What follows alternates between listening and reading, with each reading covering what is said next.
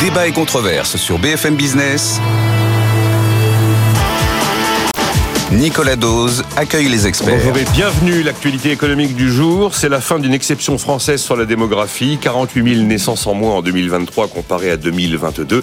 Nous sommes désormais sous 700 000 naissances par an. Et la nouveauté de la livraison INSEE d'hier est que pour la première fois, la baisse du taux de fécondité concerne absolument toutes les classes d'âge. On ne pourra pas passer à côté de ce que j'appelle le Macron 2024-2027. Plus de deux heures de conférence de presse hier. Je vous donnerai les principaux éléments échos que j'ai retenus. Prix de l'électricité, pouvoir d'achat, natalité, assurance chômage, fonctionnaire, simplification. On verra ce qu'en pensent mes invités et ce qu'ils ont retenu. Puis c'est toujours cette idée que s'il y a un sujet de pouvoir d'achat, la réponse viendra forcément d'une réponse politique. Qu'allez-vous faire pour notre pouvoir d'achat? Le France Stratégie a publié le bilan de France Relance 100 milliards. C'était le plan lancé par Jean Castex au moment de Covid. On est en septembre 2020. Il s'arrête en septembre 2022. Euh, c'est assez étonnant parce qu'en fait, le, le, bilan de France Stratégie est relativement, même plus que relativement positif. Alors, est-ce que désormais, nous savons piloter ce type de plan de relance et éviter toutes les erreurs que nous avons répétées généralement les fois précédentes? Les marchés sont-ils trop optimistes? Ils croient à la baisse de l'inflation, ils croient à la baisse des taux, ils croient à un chômage qui baisse, ils croient à des profits en hausse il croit peut-être un peu trop. On évoquera aussi ce chiffre étonnant quand même. L'agence France Trésor a levé hier 8 milliards d'euros d'obligations françaises à échéance 2049 à 3,2% des obligations dites vertes. Il y a eu 98 milliards d'euros de demandes pour cette émission d'obligataire. Comme quoi, euh, nos papiers français s'arrachent encore comme des petits pains. Bonjour Nathalie Janson. Bonjour Nicolas. Professeur à Neoma Business School. Avec nous également Jérôme Dédéan. Bonjour. Bonjour Nicolas. Associé de tousonmesfinances.com et président de Mon Partenaire Patrimoine, conseiller en gestion de patrimoine pour tous. On évoquera avec vous tout à l'heure euh, la guerre ouverte entre les assureurs qui essayent d'afficher la meilleure rémunération possible sur les fonds en euros pour l'année 2023. Augustin Landier, bonjour. Bonjour. Il a fait l'effort de venir à vélo, le pauvre, il est dégoulinant d'eau mais il est avec nous, professeur à HEC et co-auteur du prix de nos valeurs quand nos idéaux se heurtent à nos désirs matériels, publié chez Flammarion. On a posé la question ce matin avec Jean-Marc Daniel, Nathalie Janson, comment relancer la natalité? Euh, en fait, Jean-Marc reprenait les différentes décennies, quand on passe sous les 800 000, puis quand on passe sous les 700 000, et puis voilà, on est à 678 000 bébés en 2023. Courbe inexorable ou pas? Je pense pas que ce soit inexorable. Ça, ça tient. Ça, c'est une décision hyper, enfin très très compliquée quand même d'avoir des enfants. On voit qu'on n'est pas tout seul, hein, puisqu'aujourd'hui euh, la Chine révélait que elle aussi, sans grande surprise, malgré euh, le, le, fait que l'interdiction d'avoir plus d'un enfant a été levée, eh bien n'a pas d'effet en fait sur euh, sur la, la, le désir d'enfant.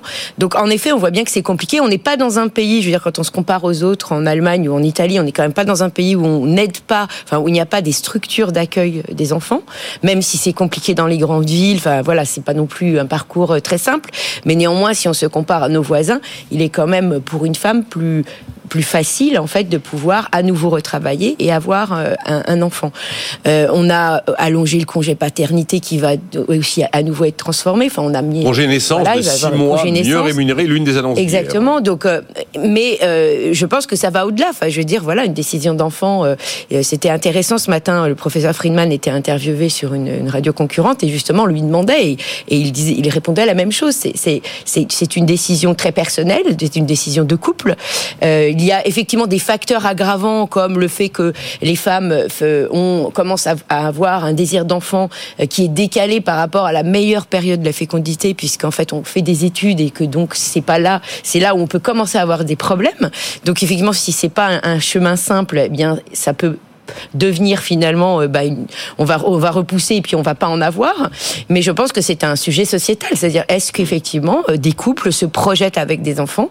C'est quoi avoir des enfants? C'est vrai qu'on voit toutes les et c'est compliqué aussi d'avoir des enfants. Faut se projeter ou alors faut pas avoir peur du risque. Faut se dire que voilà, tout, on, faut pas avoir peur de l'incertitude. Et je pense que euh, si aussi on n'a pas envie d'en avoir, peut-être qu'effectivement il y a y une y a une ambiance sociétale qui est avère au risque et donc a pas envie envie de rentrer là-dedans. C'est vrai que voilà, vous voyez bien, les enfants, il a parlé du rôle des écrans, donc il y a, y a, plein de choses à gérer. Aujourd'hui, le monde est tellement un monde de possibles sans fin qu'en fait, voilà, c'est compliqué d'élever des enfants aujourd'hui parce qu'on est dans un monde plus libre aussi où les où c'est moins autoritaire, où les choses sont moins établies et que donc ça peut déstabiliser aussi un couple dans la projection pour avoir des enfants. Il y a l'histoire du côté anxiogène de l'avenir. Je pense quand même qu'à toutes les époques, il y avait des côtés anxiogènes. Oui, complètement. Mais là, on mettait les enfants monde en se disant qu'ils allaient, qu'ils allaient, qu'ils allaient se battre contre les Allemands. Oui, mais on n'avait pas la même valeur. Vous savez bien que la valeur de, de entre guillemets de la vie de l'enfant et c'est pas la même puisque de toute façon on était, on avait un pourcentage plus élevé de, risque de le perdre. Donc déjà, on avait un rapport en fait euh, à la vie et euh, aux enfants qui est pas du tout le même qu'aujourd'hui. Donc je pense que tout ça a un rôle. Maintenant, il peut y avoir de, de voilà un caractère anxiogène depuis le Covid qui s'est peut-être aussi renforcé. Néanmoins, c'est un constat et effectivement, les leviers d'action, je pense qu'ils sont quand même pas très. Voilà, c'est compliqué de se dire. Euh, on voit bien, vous voyez, le gouvernement chinois, c'est pareil, il aurait bien oui, voulu mais en Corée du Sud aussi. Voilà, donc il y a bien quelque chose qui va au-delà euh, que peut-être les sociologues nous, nous expliqueront bien mieux que moi, je ne peux le faire aujourd'hui. Mais euh, en tout cas, voilà, on, c'est quelque chose de compliqué la décision d'enfant parce que elle est pas. on, a, on a des enfants de façon beaucoup plus réfléchie qu'avant, puisqu'on a, on contrôle euh, les, voilà, on peut contrôler d'en avoir ou pas, et, euh, et donc on n'a on pas le même rapport aux enfants qu'auparavant. Vous parliez des leviers, comme on se tourne toujours vers la politique pour tous les sujets. Faites-nous du pouvoir d'achat, Monsieur Macron, faites-nous des bébés. C'est pas ça, mais presque. Alors effectivement, le congé naissance de six mois mieux rémunéré des pays ont tenté hum. euh, ces pistes-là, elles fonctionnent. On pourrait imaginer que la politique familiale redevienne vraiment universelle, là où François Hollande l'a un peu transformé en politique de solidarité. Il y a aussi l'accès au logement, qui est un frein à la natalité, euh, dans tous les pays où il y a un vieillissement. Oui, oui, tout à fait. Ça, effectivement, c'est quelque chose de récurrent. Quand on fait des, enquêtes, effectivement, c'est le, logement est une barrière, surtout dans les centres-villes. Augustin Landier, que vous inspire cette situation euh, qui est confirmée en fait par l'INSEE? C'est pas un phénomène nouveau. Phénomène nouveau, c'est la lutte contre la mortalité infantile qui va devenir une priorité, car ça s'aggrave. Bah, tout d'abord, il y a un trend mondial chez les pays euh, très développés. Euh, ah donc ça, voilà, la France était plutôt euh, bien placée. Maintenant, elle retourne vers la moyenne. Donc en un sens, c'est plutôt plutôt normal entre guillemets. Oui, la France ressemble plus euh, à, à, ces, à ces pays euh, similaires en termes de développement. Euh, on sait empiriquement qu'il n'y a pas de recette miracle. C'est extrêmement dur de, de, jouer par les incitations là-dessus. Après, il faut accompagner évidemment le, le parcours de, de, de parentalité pour qu'il soit aussi confortable que possible, pas pénalisant pour les femmes, etc. Donc ça, je pense qu'il y a un consensus là-dessus. Donc là, les, les mesures prises vont, vont dans ce sens-là. Mais après, il faut pas s'attendre à des miracles. Et on voit bien qu'au fond, il y a quand même une japonification de l'Europe. C'est-à-dire que si vous voulez réfléchir à l'avenir de l'Europe, le Japon reste quand même le, point de données à regarder pour. Oui, là où on vend plus de couches culottes pour adultes que pour enfants. Euh, donc ça, malheureusement, il faut s'y faire. Et ce qui est intéressant en démographie, c'est qu'on connaît les choses à l'avance. Et donc ça permet de. C'est un des domaines dans lesquels l'anticipation n'est pas absurde, alors que dans la plupart des cas, quand on parle de je sais pas quoi, l'intelligence artificielle dans 10 ans, on ne sait pas très bien où ça en sera. En revanche, l'état de la population dans 10 ans, on sait vraiment assez précisément où elle en sera. C'est Maxime Sbailly qui rappelle dans les échos. Alors il rappelle pas l'histoire des couches culottes japonaises, mais par contre en Dordogne, on ferme des écoles et on ouvre des EHPAD. Hmm. Euh, Jérôme, un mot là-dessus. Je vais juste rajouter deux choses. On peut pas effectivement être dans la tête des gens, hein, ça c'est sûr. En revanche, on peut quand même faire des choses à l'échelle macroéconomique et, et, des mesures d'environnement qu'on peut prendre.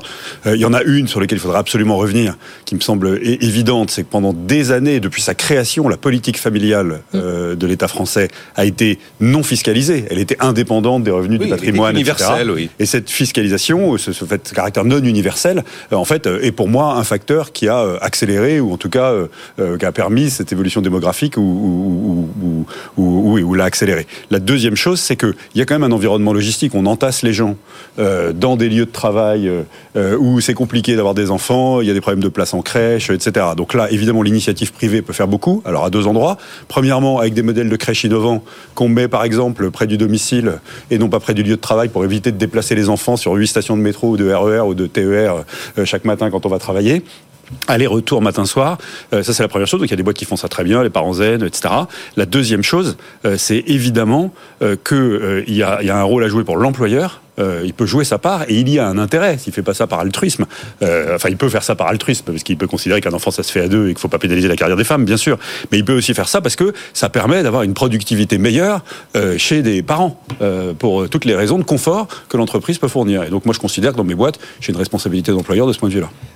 Eh bien, écoutez, on passe. Macron 2024-2027, j'ai tenu jusqu'à, enfin tenu parce que je me lève très tôt, jusqu'à 21h40. Bon, j'ai eu le propos préliminaire, j'ai pas eu les questions internationales. En tout cas, j'ai retenu sur les terrains économiques de ce qu'a dit Emmanuel Macron hier. Il y a eu quand même pas mal de choses. Un, le prix de l'électricité augmente pour tout le monde en février, c'est assumé. On remet les taxes à un niveau normal après les avoir laminées pendant le quoi qu'il en coûte. Deux, Emmanuel Macron sur le pouvoir d'achat vise les classes moyennes. La France de l'angle mort, a-t-il dit. Hein. C'est la France qui gagne trop pour être aidée, mais pas assez pour vivre. J'en parlais vendredi, je disais, celui qui gagne trop pour être pauvre et pas assez pour être riche. Et donc là, 2 milliards de baisse d'impôts confirmés pour 2025, qui était normalement attendu en 2024, et le fameux travail, le travail doit, mieux payer. Alors là, les mesures, comment on fait euh, Soit on monte les revenus, soit on baisse des prix, soit on baisse des impôts, bref. Il y aura donc le congé naissance de 6 mois sur le terrain de la natalité, l'assurance chômage, nouvelle réforme confirmée, la troisième du genre, pas de détails, ce sera le chantier de Catherine Vautrin. On a déjà baissé la durée d'indemnisation, on peut toujours aller plus loin. On pourrait baisser le montant des indemnités, ça n'a jamais été fait, juste dégressivité actuellement pour les indemnités des cadres, et puis aller sur une vraie radiation systématique des demandeurs d'emploi à partir du moment où ils ont refusé plusieurs offres d'emploi. Le salaire au mérite pour les fonctionnaires sera le cœur de la réforme de 2024. Ça va évidemment plaire aux syndicats, c'est certain.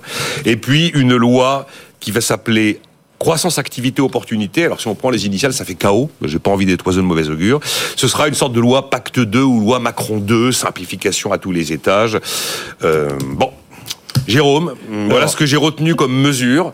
Après, soit sur les mesures, soit sur l'état d'esprit global de ce qui nous attend pour les trois prochaines années. Qu'est-ce que vous retenez? Alors moi, moi euh, j'achète un peu tout ça en bloc pour la faire euh, courte. C'est-à-dire qu'on prend tout ce qui permet de libérer les énergies, de faire en sorte que euh, euh, nos entreprises fonctionnent mieux, que les gens aient plus de pouvoir d'achat. Je prends tout. Je prends tout, sauf, ah. sauf la subvention, puisqu'il est avéré c'est quand même, enfin, ça me semble assez simple à comprendre, que quand on subventionne ou quand on se substitue, ou la puissance publique se substitue à la libre concurrence pour faire baisser les prix, ça se termine par une hausse des prix donc par une baisse de pouvoir d'achat. Donc je, je, prends toutes les mesures qui permettent de continuer à libérer l'économie. J'adore l'idée d'une loi Pacte 2, J'adore cette idée. La loi Pacte 1, elle a fait beaucoup de bien. Elle a dérégulé des professions réglementées, euh, elle a fait baisser les charges sur les entreprises, elle a libéré euh, plein de dispositifs de partage du profit, euh, elle a été complétée par la loi, elle a développé la CAPI, etc. Tout ça, c'est parfait. Parfait pour le financement de l'économie, parfait pour emmener le pays dans le bon sens. Et évidemment, comme on ne peut pas tout faire d'un coup euh, et qu'on a le retour d'expérience, désormais, eh ben, on peut en mettre une deuxième couche. Et il faudra mettre une troisième, une quatrième. Enfin, c'est ça gouverner. C'est aussi simple que ça. La seule chose que je n'achète pas, c'est l'augmentation du pouvoir d'achat euh, et ou le travail par la puissance publique pour la baisse des prix, puisque la seule chose qui fait baisser les prix, c'est la libre concurrence. C'est pas la subvention. Voilà. Alors, on verra ce qui pourrait, hein, ce qui pourrait intervenir en termes de choix politiques. Parce que je me suis demandé si on veut monter les revenus des travailleurs, on fait quoi? Alors, plus de primes d'activité, elle a déjà beaucoup monté après les Gilets jaunes. Plus de partage de la valeur, primes défiscalisées, des heures sub défiscalisées, encore exonérées des cotisations sociales côté salarial pour augmenter le net. Enfin, tout ça, c'est des montagnes d'argent. Ou alors monter le SMIC. Ce sont des montagnes d'argent public qu'on n'a plus. Ou alors des mesures qui sont anticompétitives. Après, on peut baisser des prix. On l'avait fait sur le carburant en 2022. Il y aura le passe-rail qui devrait arriver à 49 euros par mois, normalement, cette année. On peut baisser des impôts, baisser des impôts. Mais il y a un moment, que quand on baisse des impôts, il faut réduire des dépenses. Juste pour, pour euh, finir d'élaborer, euh, il nous manque la mère des réformes, c'est-à-dire euh, le contrôle de la dépense publique. Et donc, c'est pour ça aussi que je suis opposé à la subvention. C'est que fondamentalement, on n'a plus d'argent.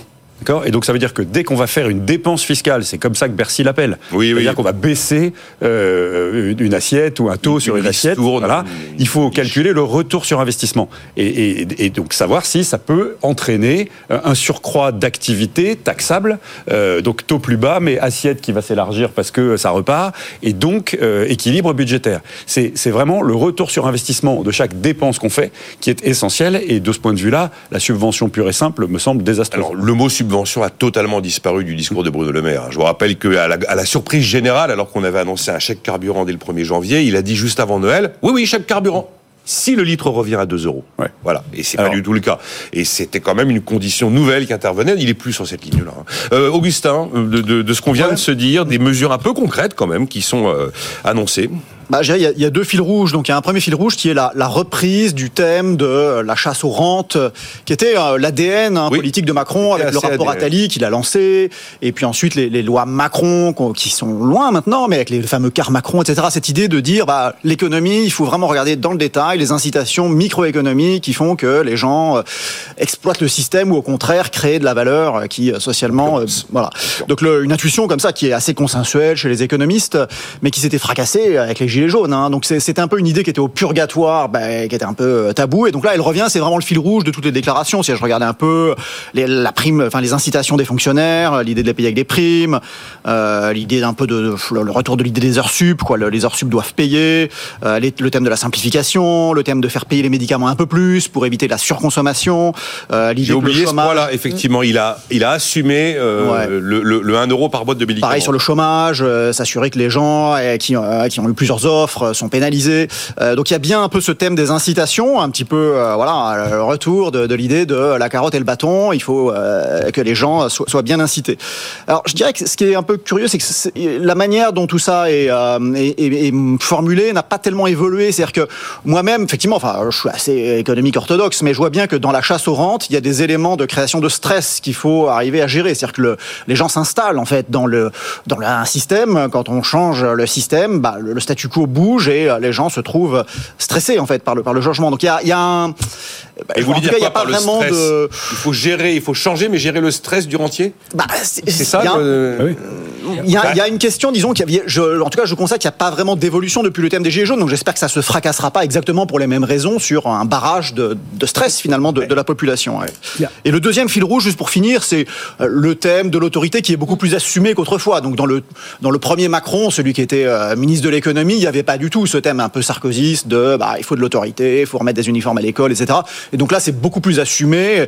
Et donc on a un mix qui, qui est beaucoup plus proche de du mix Sarkozy en fait, hein, avec des idées libérales sur l'économie, euh, les incitations comptent, l'État ne peut pas tout faire, et puis des idées euh, un peu d'autorité et, de- et de retour un peu au symbole, euh, avec presque une sorte d'aveu euh, sur la théâtralité de tout ça, avec le, le- littéralement le théâtre à l'école.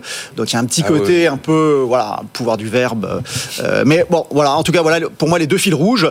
Et puis euh, la question que ça pose qui est bah, comment arriver à concilier le- la chasse aux rentes et euh, la question du stress de la population qui est euh, vraiment les gens sont à cran. Alors, euh, vous voulez réagir sur le stress de la oui, population? Oui, parce que en fait, en théorie, Et on- et puis à la après, fois Nathalie nous financière et comportementale, euh, pour être très court, une rente, ça se rachète. Autrement dit, c'est ce Ben, que Vous je savez ce que dit quand Jacques on parle- Delplat, hein, il faut payer pour réformer. hein. Voilà. ça ça de- marche pas. oui. Ça je veux bien revenir là-dessus. Ah, bah alors, ça marche attention, pas attention, attention, Ah, bon, bon, bon, attention, alors, payer attention, pour quand même. réformer par, euh, sur le plan purement comportemental et financier, c'est les deux. Hein. Voilà. Quand quelqu'un est à une rente qu'on souhaite éteindre, il faut lui proposer un deal. Et ce deal, c'est de l'argent à court terme. Et, ensuite, on mesure si ce qu'on lui donne permet actualiser sur le long terme, compte tenu de l'économie qu'on va faire, hein, euh, ou, ou de la croissance supplémentaire, ou de la richesse supplémentaire qu'on va créer parce qu'on a éteint cette rente, savoir si on a un retour sur investissement positif actualisé. C'est un calcul financier assez simple, c'est exactement le calcul que fait l'investisseur quand il achète euh, un actif. Et donc, il faut faire ce calcul. Historiquement, en France, chaque fois qu'on a essayé d'utiliser ça dans une négo avec quelques po- populations de rentiers que ce soit, on s'est retrouvé à dépenser plus que ce qu'on allait euh, rapporter. C'est ce que fait la dernière réforme des retraites ou à peu près. Euh, C'est ce qui s'est passé chaque fois qu'on a décidé de discuter avec les fonctionnaires. Donc là, le coût sur les fonctionnaires avec le, le- le- les primes au mérite, etc. Va falloir bien regarder ce qu'on obtient en contrepartie pour savoir être sûr que c'est pas une dépense complémentaire. Mais ça va être chaud. Voilà. hein. Ça- Bah, si, alors moi j'ai un truc très simple, hein, c'est qu'en fait, euh, on peut pas faire de dispositif du partage du profit euh, par construction euh, dans, dans, dans la population de, de, de fonctionnaires. En revanche, on peut leur faire des mécanismes collectifs, ce qui évite le côté complètement individuel, indexés sur les économies qu'ils font. Et donc, euh, on, on leur met en fait un, un système de type intéressement à la performance. Ah, voilà, c'est un peu la intéressant, que performance, c'est le plan d'économie, et ils récupèrent une partie des économies qu'ils ont générées. Je pense que c'est l'intérêt de la nation. Voilà. Euh, Nathalie Janson, le, le, le Bah, message. Augustin, je sais pas Bah, alors, vous voulez, Augustin, oui. on- Oh, bah, on a pour réformer. oui. Payer pour réformer. Moi, Ouais, je- donc ça, je pense. Enfin, moi aussi, hein, j'étais plutôt, euh, je dirais, il y a, il y a 15 ans, un peu Mais dans comment cette- vous voulez gérer les stress de vos rentiers si vous payez pas un peu Non, pour mais si vous voulez, il faut. Enfin, je crois que l'économie contemporaine, dans un monde où il y a plus de, enfin, il y a des problèmes de pauvreté, mais euh, le, le cœur du sujet, c'est plus euh, comment faire faire en sorte que les gens ne meurent pas de faim. C'est pas le sujet pour la politique euh, intérieure. Et donc, ça veut dire que des questions euh, non financières deviennent du premier ordre. C'est-à-dire que dire aux gens, bah écoute, je te rachète tout, tout, tout les revenus qu'on devait te payer pendant 15 ans, on te les, on te les paye d'un seul coup, et puis voilà, on supprime ton job. Ça, c'est extrêmement euh, perturbant, et, et, ça a été des, des, catastrophes qui sont pas du tout dans nos modèles économiques. C'est-à-dire qu'on peut pas dire aux gens, je te paye l'équivalent de ce que ton métier était censé te rapporter, parce que le métier, il apporte beaucoup plus. C'est l'intégration dans une communauté, c'est des, des, routines qui font que bah, la vie a un sens, et il n'y a pas de substitut facile à ça. Donc on peut pas simplement dire aux gens, désolé, tu sers à rien, tu es un rentier. Euh, donc déjà, je pense que le mot rentier lui-même, hein, il faut, faut, vraiment, il a un mot, il a une, une signification précise en économie, mais il faut évidemment qu'on l'utilise avec beaucoup de précaution. On peut pas dire aux gens, tu es un rentier, tu sers à rien, on peut te remplacer par un robot, euh, voilà un, un, pactole pour que tu testes, ça peut pas, ça peut pas fonctionner. Donc faut être, je pense que vraiment le, le, le rôle du politique est, est d'être très fin sur ces sujets-là. Et là, il y a quelque chose à inventer, mais qui n'est clairement pas dans les manuels d'économie euh, d'il y a 15 ans. Et, là-dessus, on est, a, il y a beaucoup de travail à faire pour nous économistes pour comprendre les dimensions non financières en fait de ce que c'est qu'avoir un métier. Avoir un métier, c'est pas juste avoir un droit à toucher un salaire euh, qui est au-dessus du, euh, des, opportunités en dehors du. parce que la rente, c'est ça en fait. C'est combien vous gagnez en plus de ce que vous auriez si on vous met à la rue. Bah, ouais, les, les gens d'abord leur rente souvent, c'est la contrepartie d'efforts qu'ils ont fait par le passé. Donc c'est déjà il y a un sentiment d'injustice quand on leur dit bah non, ça sera pas comme on t'avait dit. Exactement. Les retraités qui considèrent que c'est qu'il est normal qu'ils soient voilà. revalorisés. Et deuxièmement, il y a des conséquences psychiques euh, qui peuvent être catastrophiques, surtout quand c'est des communautés entières qui sont touchées d'un seul coup. Il faudrait un ministre. Euh un ministre de la de l'après-rente. Mais mon point, c'est juste que ces sujets sont devenus du premier ordre. C'est-à-dire que c'est pas un truc de l'État nounou, on oui, prend oui. les gens pour des enfants. C'est vraiment, euh, on peut pas dire aux gens, euh, désolé, mais on peut faire ton job moins cher avec quelqu'un d'autre. Tu, tu as 55 ans, tu euh, débrouilles-toi. C'est pas possible. Hein. Il y a une une, une, réticence très forte dans la population à ce genre d'approche. Nathalie Janson. Euh, on a déjà bien traité oui. l'affaire. Hein. Vous avez bien essoré le sujet. Comme je dis, essoré l'éponge. Il n'y a plus d'eau, il n'y a plus d'eau. Hein. Et c'est euh... pas évident de passer en numéro 3 dans cette émission. D'abord, vous apprenez les sujets à peine une heure avant l'émission, et puis après, ben, on se jette à l'eau. Hein. Euh, Nathalie. Non, moi, quand j'ai, j'ai aussi écouté, alors plutôt, j'ai été complémentaire euh, de, de, votre écoute, puisque moi, j'écoutais plutôt vers la fin. Mais euh, non, pour revenir sur les sujets qui ont été soulignés, j'ai trouvé que effectivement, c'était vraiment la, la, tentative d'avoir la main de fer, voilà, une espèce d'autorité, du libéralisme avec une autorité forte. ça sent aussi quand même de vouloir se, se, se mesurer au RN aussi. Quoi. Il y a quand même un, aspect politique dans la façon dont il a orienté son discours qui n'est pas, à mon avis, euh, euh, ça fait partie euh, du, plan de communication. et pour revenir en fait aux, mesures, effectivement, sur la continuité de, l'ouverture de l'économie française, moi, moi, je regrette surtout que, effectivement, comme aussi Jérôme Dédéian, elle, elle a dit, qu'il n'y ait pas beaucoup plus un travail sur les, les, réformes de fond en fait le, le fait qu'on doit vraiment euh, lorsqu'il parle justement de, de, des dépenses publiques et du retour sur les dépenses publiques je pense qu'il faudrait quand même qu'on sache ce sur quoi l'État doit orienter son action. Moi, c'est ça qui m'a frustré. C'est-à-dire que j'ai toujours pas euh, un, une, un, une, une, une, stratégie pour dire, comme on sait qu'on ne peut plus tout faire, puisqu'on a des problèmes de finances publiques, ou est-ce qu'effectivement on, on, va prioriser l'argent public La réforme de l'État, quoi. Voilà, la réforme de l'État et, et, en particulier sur l'éducation. Bon, il nous a dit quelques trucs sur l'éducation, mais c'est quand même plus sur euh, le ton de de l'aspect plutôt euh, sociétal, euh, voilà, on va mettre une tenue, euh, on va encadrer éventuellement euh, l'accès aux écrans. Qui moi, honnêtement, c'est pas ça qui m'intéresse. Je, moi, je, je, suis même plutôt anti parce que je pense que euh, c'est enlever la responsabilité qui est fondamentale aujourd'hui des parents de faire ce job, euh, de dire qu'en fait on va prendre le contrôle parental. Je pense que c'est aux parents aujourd'hui, c'est à eux de faire ce job. Il faut les responsabiliser pour là-dessus. Et puis pour les tenues, c'est pareil. Hein, je veux dire, il suffit de regarder les écoles privées. Alors je sais que Aujourd'hui, elles ont pas, il faut pas dire ces choses-là, mais les écoles privées, elles ont, elles ont tout un code vestimentaire, elles ont pas forcément une tenue. D'ailleurs, c'est des choix justement diversifiés. Et c'est ça, moi, qui m'ennuie un peu avec euh, ces approches, c'est qu'il faut toujours que ce soit unilatéral. Non, même en école publique, on pourrait avoir un règlement intérieur où en fait, on pourrait se dire qu'il y a des choses qu'on fait, des choses qu'on ne fait pas. En école privée, par exemple, euh, il n'y a pas de, tenue euh, sportive. Enfin voilà, il y a des choses de bonne loi. On marque une pause. Dans un instant, on se retrouve. Si vous voulez réagir, Jérôme Délian, sans problème Et puis on va évoquer le bilan de France Relance 100 milliards de Jean Castex par France Stratégie. J'ai été assez surpris des conclusions de France Stratégie. C'est pas habituel. Comité d'ailleurs piloté par Xavier Jaravel, que vous connaissez bien ici. À tout de suite. Nicolas Dose et les experts sur BFM Business.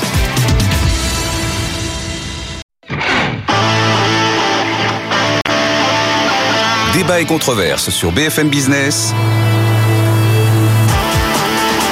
Nicolas Dose accueille les experts. Avec Nathalie Janson, professeur à Neoma Business School, Jérôme Dédéon, associé de tout sur mesfinances.com et président de Mon Partenaire Patrimoine, Augustin Landier, professeur à HEC, auteur, co-auteur du prix de nos valeurs quand nos idéaux se heurtent avec nos désirs matériels chez Flammarion, co-auteur avec David Tesmar, que je vais pouvoir faire revenir un de ces jours parce que maintenant, il est pour quelque temps encore en France et plus aux, ah, aux États-Unis. J'ai des réactions d'auditeurs.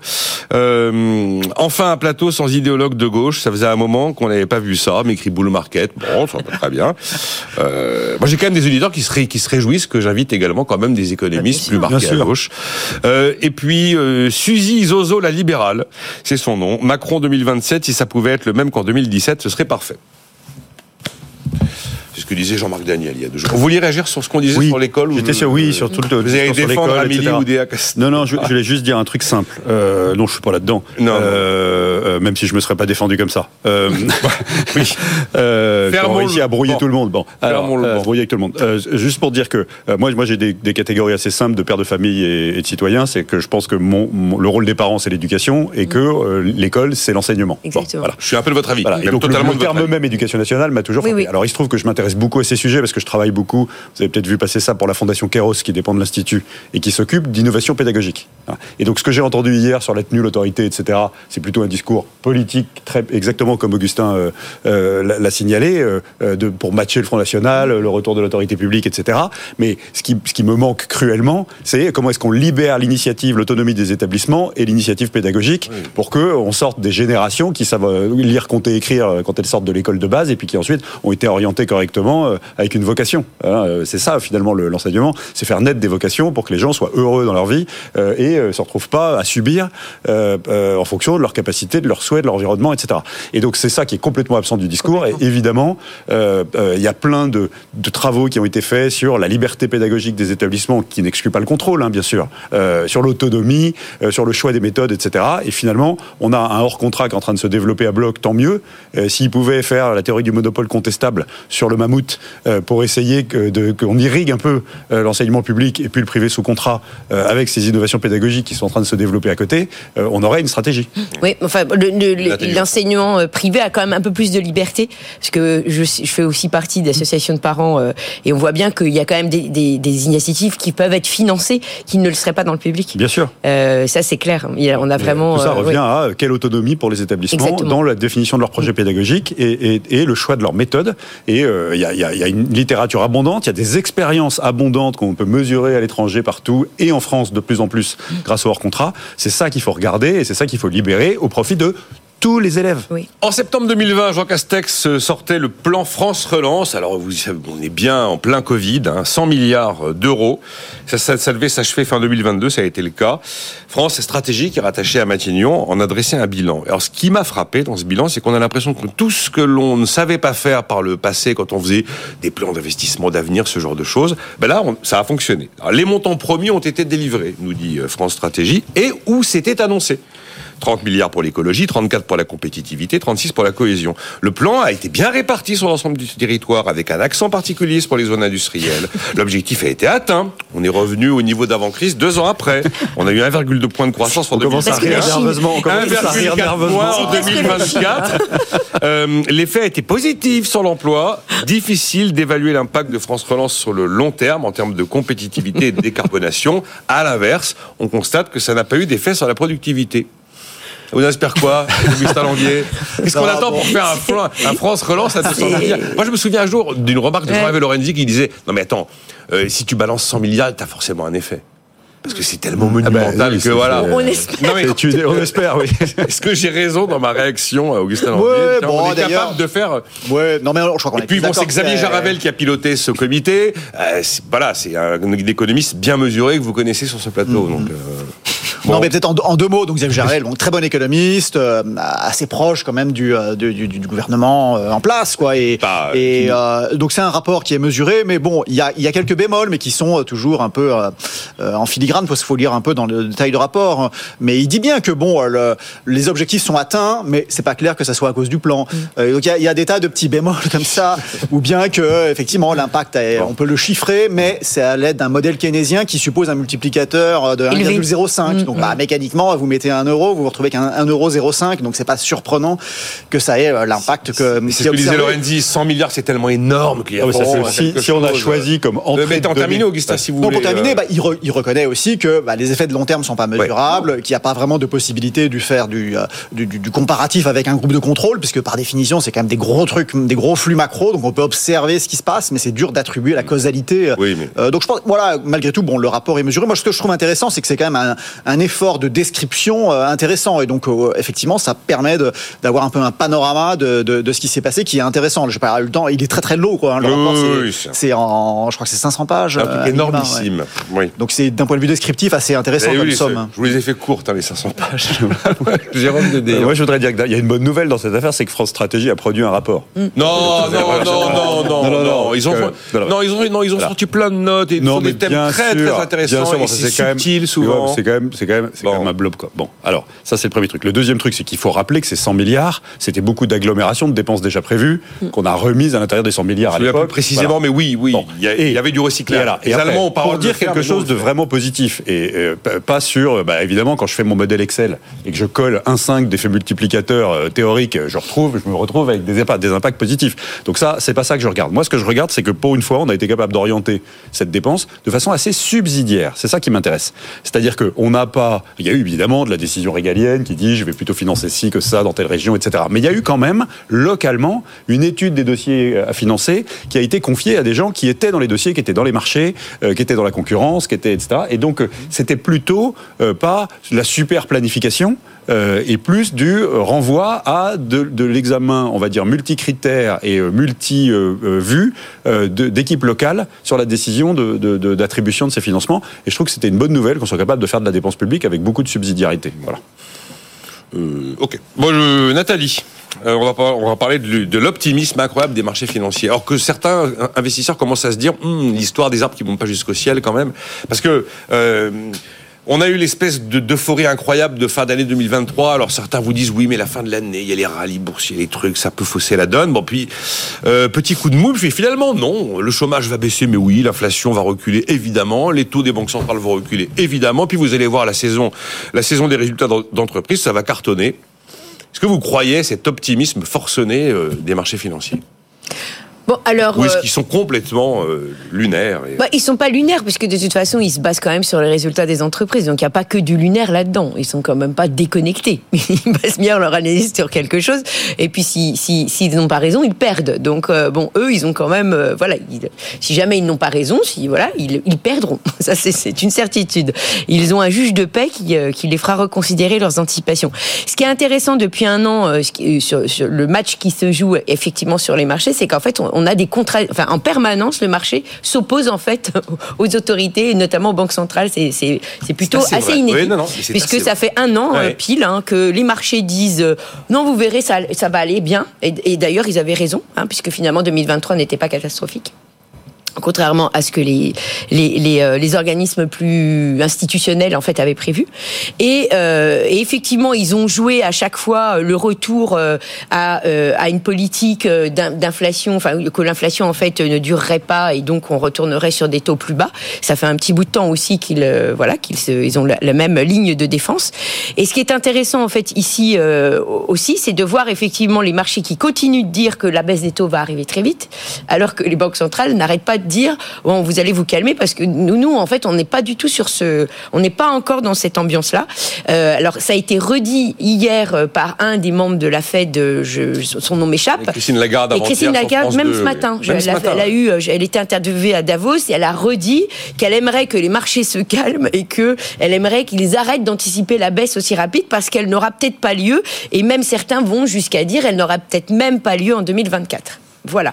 Ce qui est intéressant de voir, je pense, dans cette euh, un peu confusion, euh, parce que finalement, ça fait un an qu'on qu'on a eu des, des résultats opposés à ceux qu'on pensait au départ c'est qu'en fait, moi, je reviens toujours sur la même chose. Je suis un peu, euh, je suis un peu binaire. Hein, faut, binaire. oui, ah je suis très binaire.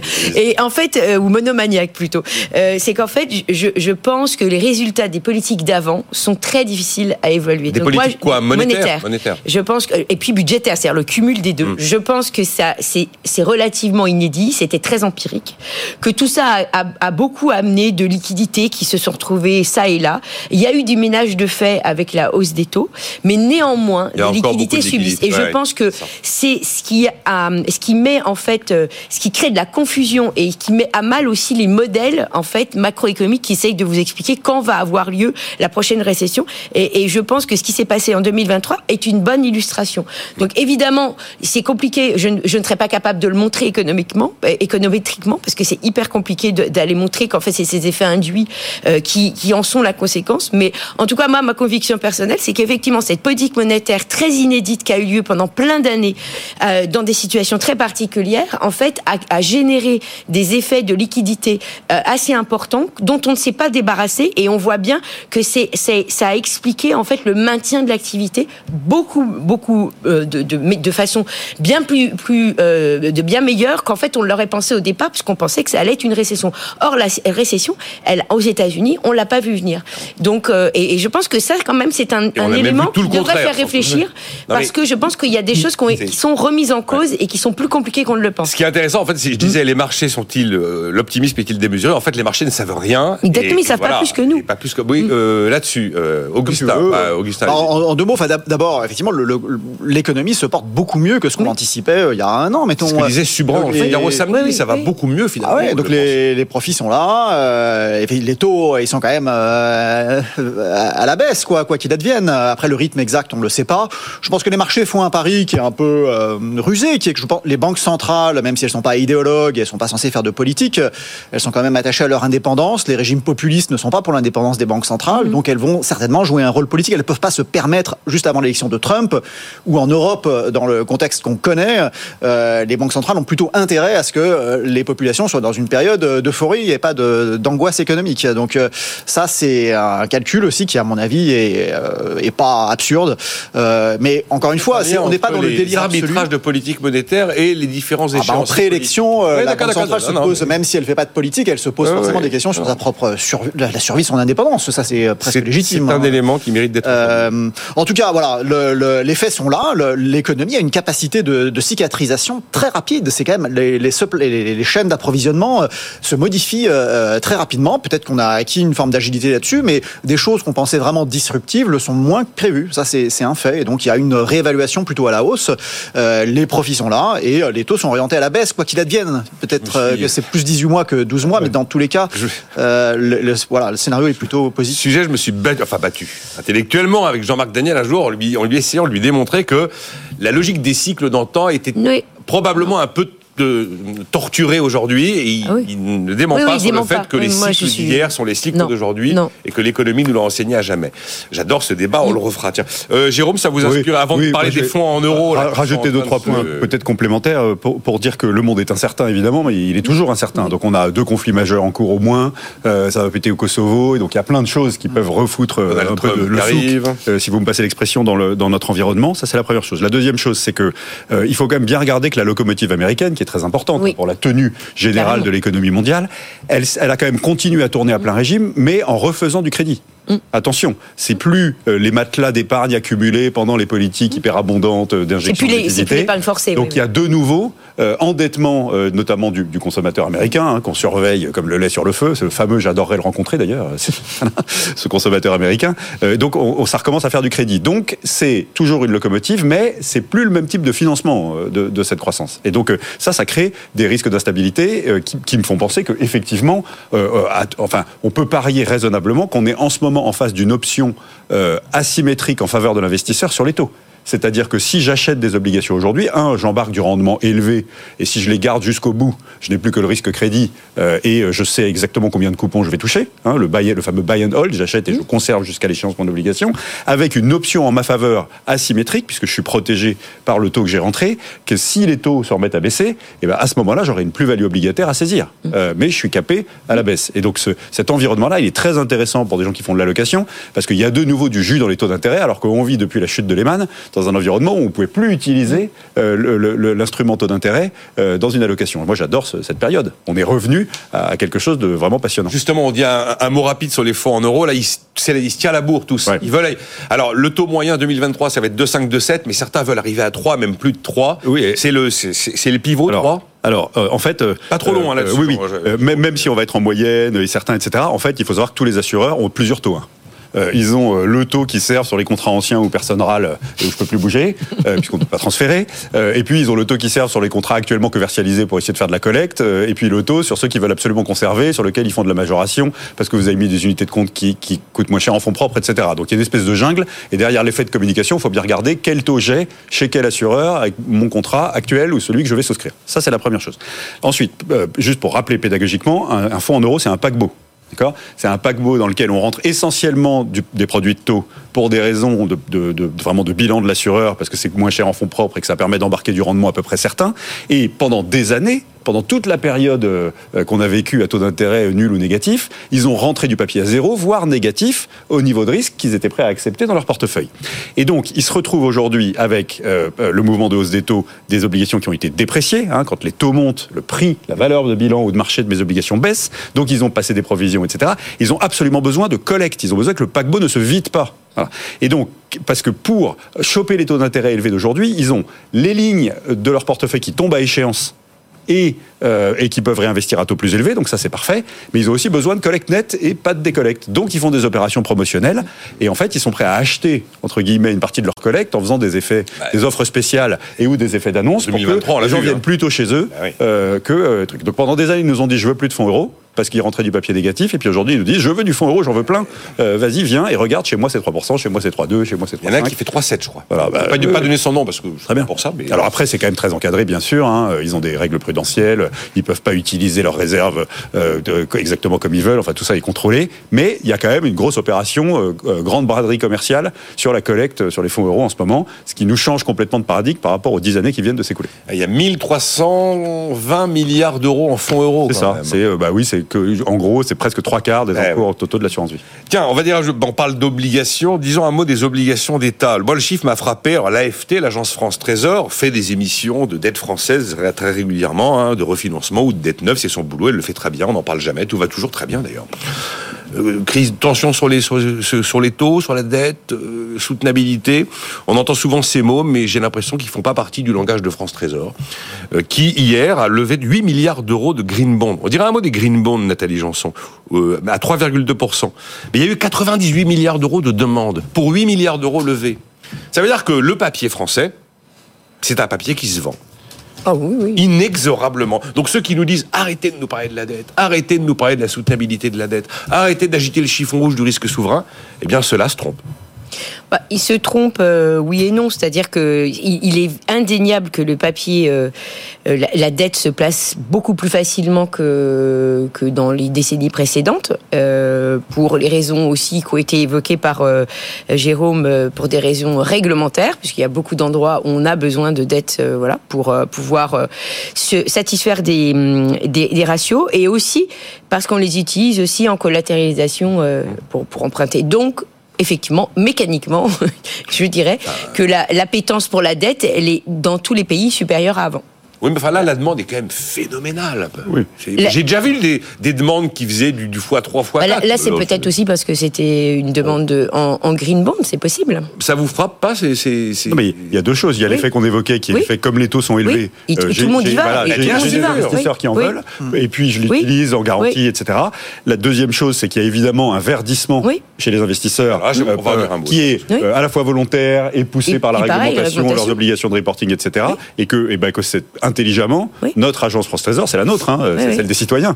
Euh, elle a mis en face du papier français euh, qui euh, a, a la couleur verte, qui répond, permet, euh, qui répond à cette qui répond demande. à, à une attente très forte. Voilà. Et puis- là, c'est en ce moment, les, comme l'a très bien Alors, expliqué Jérôme, c'est aujourd'hui qu'on doit saisir les taux élevés. Voilà, et après, on peut discuter parce qu'évidemment, tout ça est fongible avec le reste de la dette, euh, les OAT classiques, etc. Mais oui. il y a quand même un comité de suivi avec des gens très sérieux qui disent euh, bah, cette, cette masse qu'on a levée green, hein, de green bonds, voilà ce que ça va financer. Et et il y a vraiment un enjeu de financement de transition derrière. C'est relativement, c'est fait de relativement sérieusement. Augustin, vous- euh, mais il y a fongibilité, c'est sûr. Ouais. Bah, en deux mots, oui, c'est un Janvier. moment où effectivement les gens se disent bon, bah, c'est l'occasion de loquer des taux relativement Oui. élevés.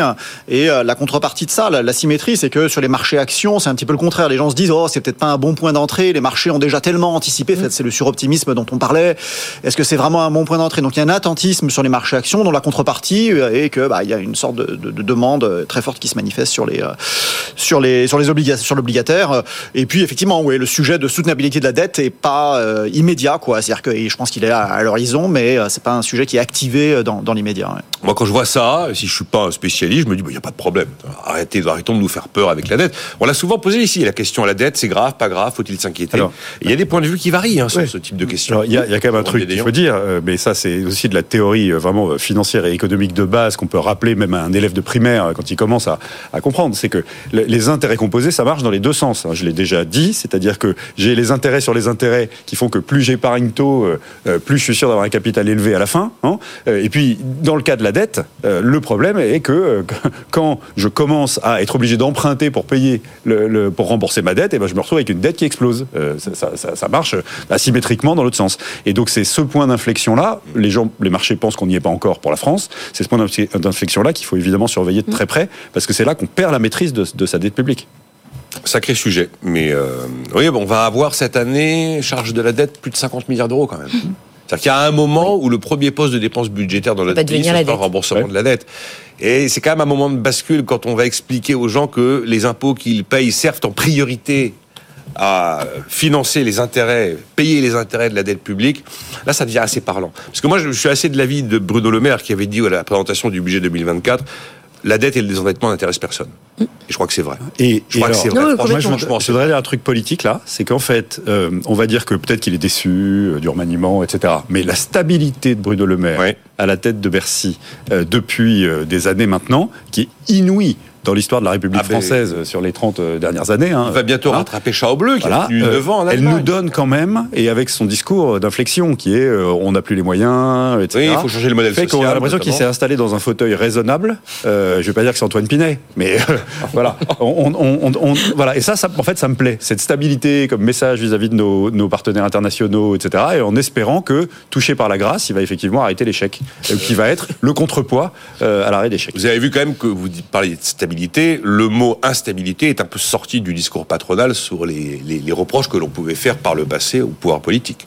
On n'entend plus parler d'instabilité et il faut reconnaître que le virage de politique de l'offre François Hollande suivi par Macron a quand même été tenu, même si tous les agendas sont pas aussi vifs et, et prompts qu'annoncés, Oui, il a, sur les il a impôts de tenu aussi, au début de son quinquennat, euh, des engagements qui avaient été pris dans Hollande 2. Qui. Euh, euh, Macron. c'est- C'était vachement important. C'est-à-dire que, euh, par exemple, la, la projection de la baisse du taux d'impôt sur les sociétés, Oui. vous connaissez mon, mon, mon, mon incrédulité patronale de base. Quand on me promet une baisse d'impôt sur les sociétés distillée sur deux quinquennats, je dis, et ça, c'est un chou-fleur. Enfin, voilà. Oui, oui, Eh ben, en fait, ça a été fait. Et donc, je salue cette stabilité-là, parce qu'on peut faire des projets hein, quand on a de la stabilité. Une question crypto pour Nathalie Janson. Merci.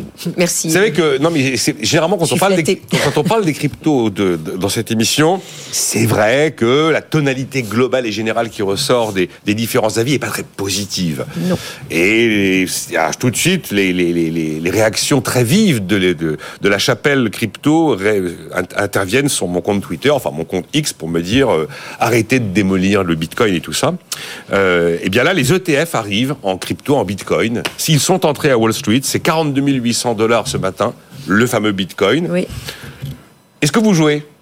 Est-ce que vous jouez, Nathalie? Ah, bah oui, oui, je, moi je suis une. Je, euh, bah, je, je ne joue vous pas appelez ça une crypto-monnaie, vous? Euh, comment? Vous appelez ça une Ah oui, de toute façon, déjà, pour, pour oui, oui, je, je parle de crypto-monnaie et pas de crypto-actif parce que le, le, son ADN, c'est effectivement l'ADN d'une monnaie. Et après, je ne vais pas contester qu'elle n'est pas utilisée comme monnaie, mais plutôt comme véhicule d'investissement. Mais ça n'empêche que son, projet natif d'ADN est bien euh, d'être une monnaie, et c'est ce qui fait sans doute sa valeur fondamentale, puisque c'est en tout cas un moyen qui permet de faire des transactions sans être censuré par le gouvernement. Et ça, c'est une dimension qui n'avait jamais existé auparavant. Voilà. Donc ça, c'est inédit et c'est ce qui fait en fait son unicité. Euh, maintenant, effectivement, les ETF, ça été largement euh, pricé avant. Dans, enfin, je veux dire, l'augmentation des ETF pour le moment, elle, je pense pas que le que le Bitcoin va continuer à augmenter fortement là dans les jours à venir, puisque de toute façon tout ça, ça a tellement été pricé avant avec tous les rebondissements de oui, ça sort demain matin, non, c'est pas encore maintenant, non, c'est le mois prochain, non. Enfin bon, bref, qu'effectivement le, le, la hausse, enfin le fait que on pense que ça va avoir un, un effet de démocratisation au niveau de, de l'outil d'investissement, il, il, est déjà dans le prix actuel, il est déjà reflété. Donc effectivement, là maintenant, euh, ce qu'on va voir, c'est si les anticipations, c'est-à-dire le fait que le public soit intéressé par cet instrument, eh bien, soit vérifié, c'est tout. Donc est-ce qu'effectivement les euh, particuliers, euh, les clients de BlackRock, de Fidelity sont au rendez-vous et vont vouloir euh, investir dans l'ETF spot Bitcoin? Bah écoutez, on va voir. Il y en a déjà, hein, donc ça. Oui, mais on parle de mastodontes de la finance bah, américaine qui eux-mêmes vont acquérir ben voilà, c'est-à-dire que si effectivement vous avez vraiment une appétence, ben le Bitcoin risque de monter euh, encore plus, puisque si cette appétence est, existe dans le marché, on va avoir effectivement une distribution plus importante. Donc, euh, comme l'ETF, la particularité de cet ETF, c'est qu'effectivement les les, les, les BlackRock et Fidelity vont acheter du Bitcoin parallèlement, puisque ça sera en réserve.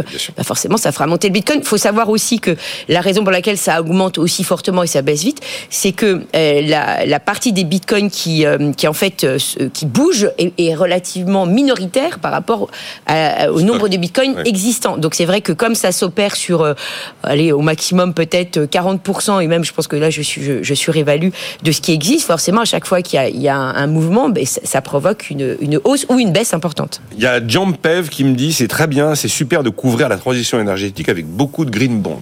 Il faut pas oublier que c'est de la dette quand même, les green bonds.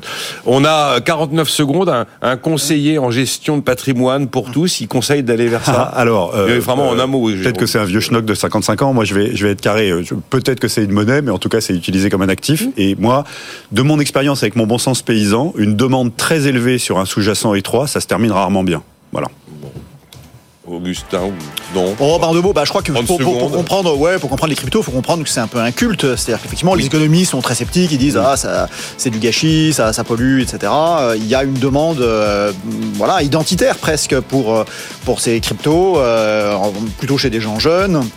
Et donc, euh, il faut reconnaître qu'elles n'ont pas disparu euh, et qu'elles se sont maintenues à des valorisations euh, euh, assez élevées. Donc ça, c'est intéressant en fait. Pour moi, ça, c'est un petit peu le, le, enfin, le, l'envers du thème des thèmes ESG. Quoi. C'est l'idée que quand on investit, c'est pas seulement combien ça va me rapporter. Il y a aussi une composante un peu identitaire de, bah, je suis, j'entre dans un club et les cryptos ont clairement joué un petit peu sur cet aspect-là. C'est un peu une dimension libertarienne. C'est un peu un culte. Nicolas a dit chapelle. Il n'a pas dit secte. Non, j'ai dit chapelle.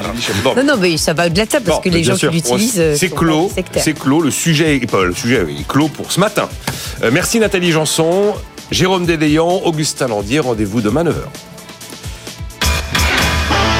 Nicolas Dose et les experts sur BFM Business.